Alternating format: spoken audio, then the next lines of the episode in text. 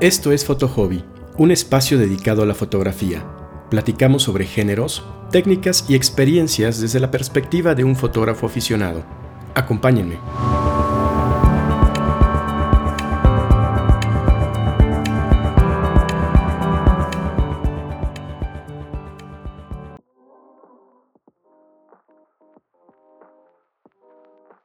¿Qué tal? Bienvenidos a un nuevo episodio de Foto Hobby.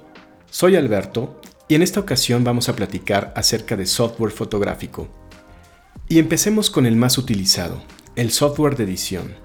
Como te comenté, si disparas en formato RAW, necesitas editar esos archivos para que puedas visualizar las fotos y compartirlas, subirlas a redes sociales, etc. Por lo que deben de pasar por software de edición.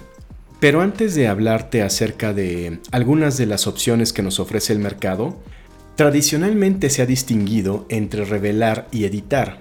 El revelado en realidad proviene de la era de la fotografía analógica, en la que al tomar una foto, esta se imprimía en una película fotosensible, en el rollo fotográfico, que tras pasar por diversos procesos químicos, esta se materializaba mágicamente en una fotografía impresa, en una fotografía física. Pero debido a lo artesanal del proceso, en el revelado realmente únicamente se jugaba con iluminación de la fotografía, jugando con el contraste, jugando a dar más luz o más sombras en la, en la fotografía, reencuadrando, haciendo crops o incluso modificando el balance de blancos o la saturación de los colores, sobre todo en función del tipo de rollo fotográfico que compraras. Sin embargo, debido a las limitaciones tecnológicas de la época, ya pensar en una edición más intrusiva, digamos quitar cosas de la fotografía o agregarlas, resultaba sumamente complicado.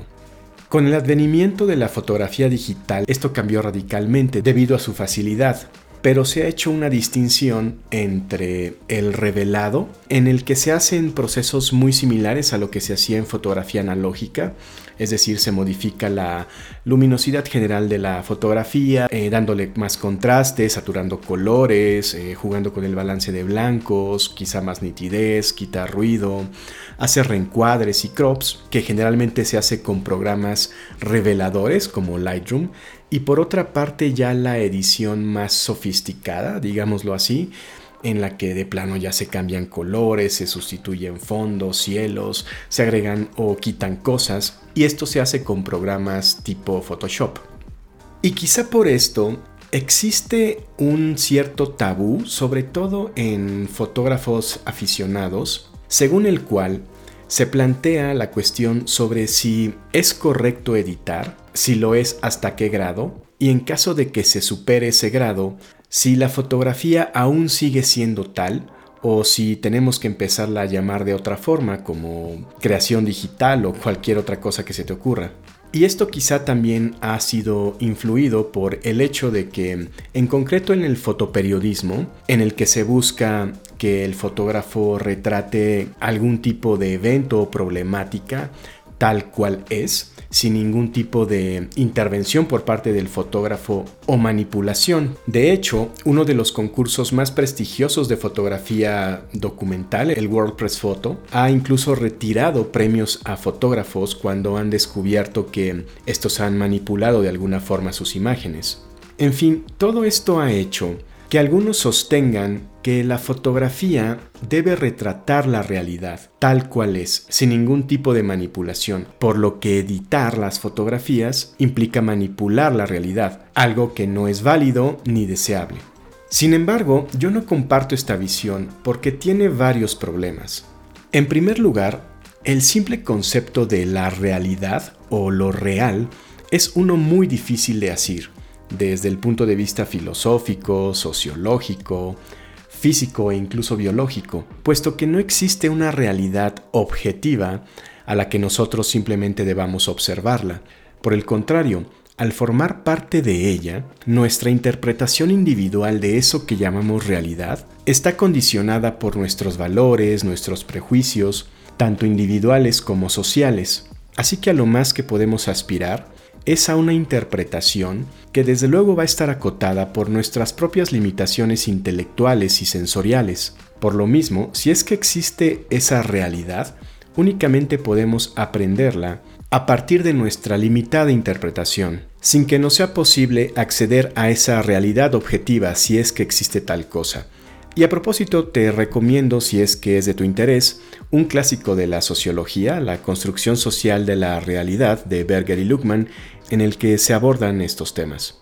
Por otra parte, también es cuestionable que la fotografía busque retratar la realidad. Más bien, si nos atenemos a los hechos, es totalmente lo contrario. La fotografía es y ha sido uno de los medios más eficaces para manipularla. Por ejemplo, la fotografía comercial día tras día nos bombardea intentando despertar nuestros más bajos instintos consumistas.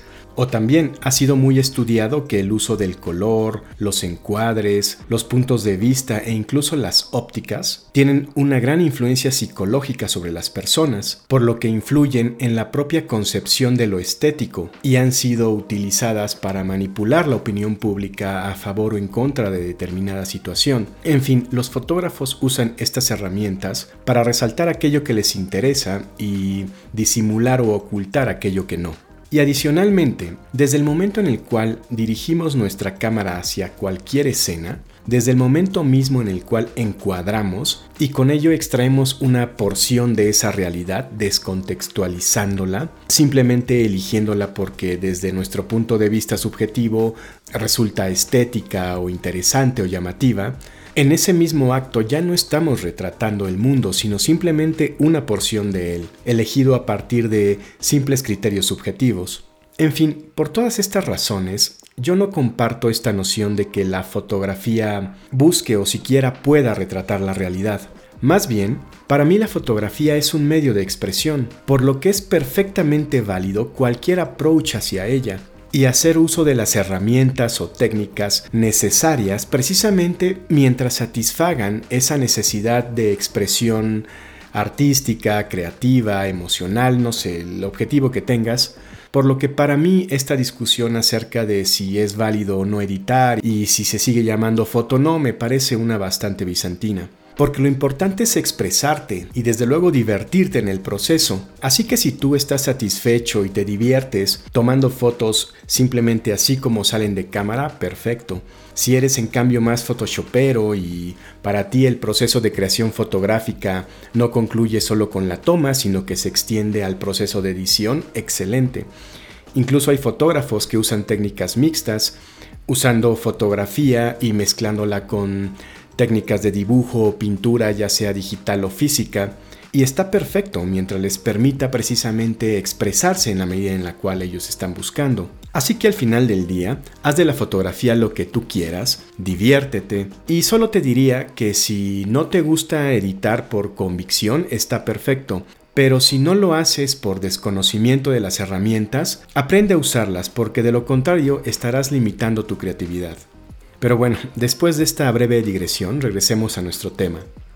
Como te decía, se suele hacer una distinción entre programas reveladores y editores. Sin embargo, cada vez más esta línea tiende a ser más difusa, debido a que cada día los programas reveladores se vuelven más flexibles, así que hoy en día estos ya te permiten hacer ediciones más fancy como sustituir cielos y por ejemplo los programas de edición tienen funciones de reveladores, así que esta distinción cada vez se vuelve más artificial. Incluso te puedo decir que en astrofotografía el proceso de edición es sumamente intrusivo, de tal manera que esta distinción entre editar y revelar no me hace mucho sentido.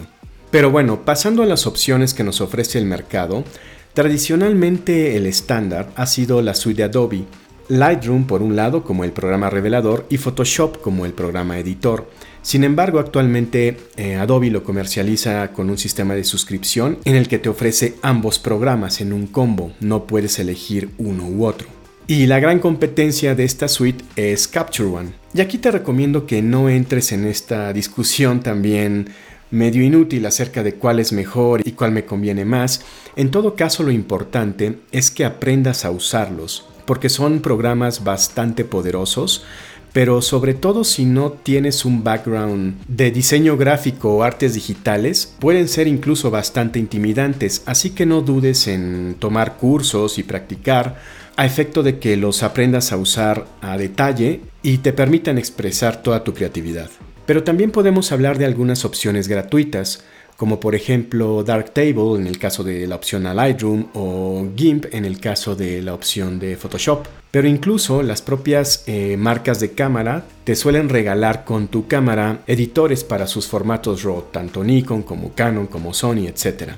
Ahora, esto en cuanto a editores fotográficos, pero también existen algunos otros programas que pueden resultar de tu interés. Y entre los que yo conozco y utilizo te puedo mencionar uno que se llama Z-Lite, que es una especie de entorno virtual en el cual te permite eh, visualizar diferentes esquemas de iluminación y modificadores en caso de que no lo puedas hacer físicamente. Y en el caso de las apps, ya te he hablado acerca de Photopills, que tiene algunas herramientas muy interesantes. Y también te puedo mencionar que las propias marcas de cámara te suelen regalar apps que te permiten controlar tu cámara remotamente vía Wi-Fi en caso de que tu cámara cuente con esta función, por lo que puedes usar estas apps como disparadores remotos.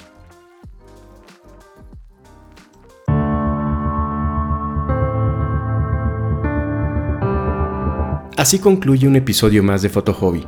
Te invito a suscribirte y si tienes algún comentario no dudes en contactarme vía Instagram en alberto-vchicazst. Nos escuchamos.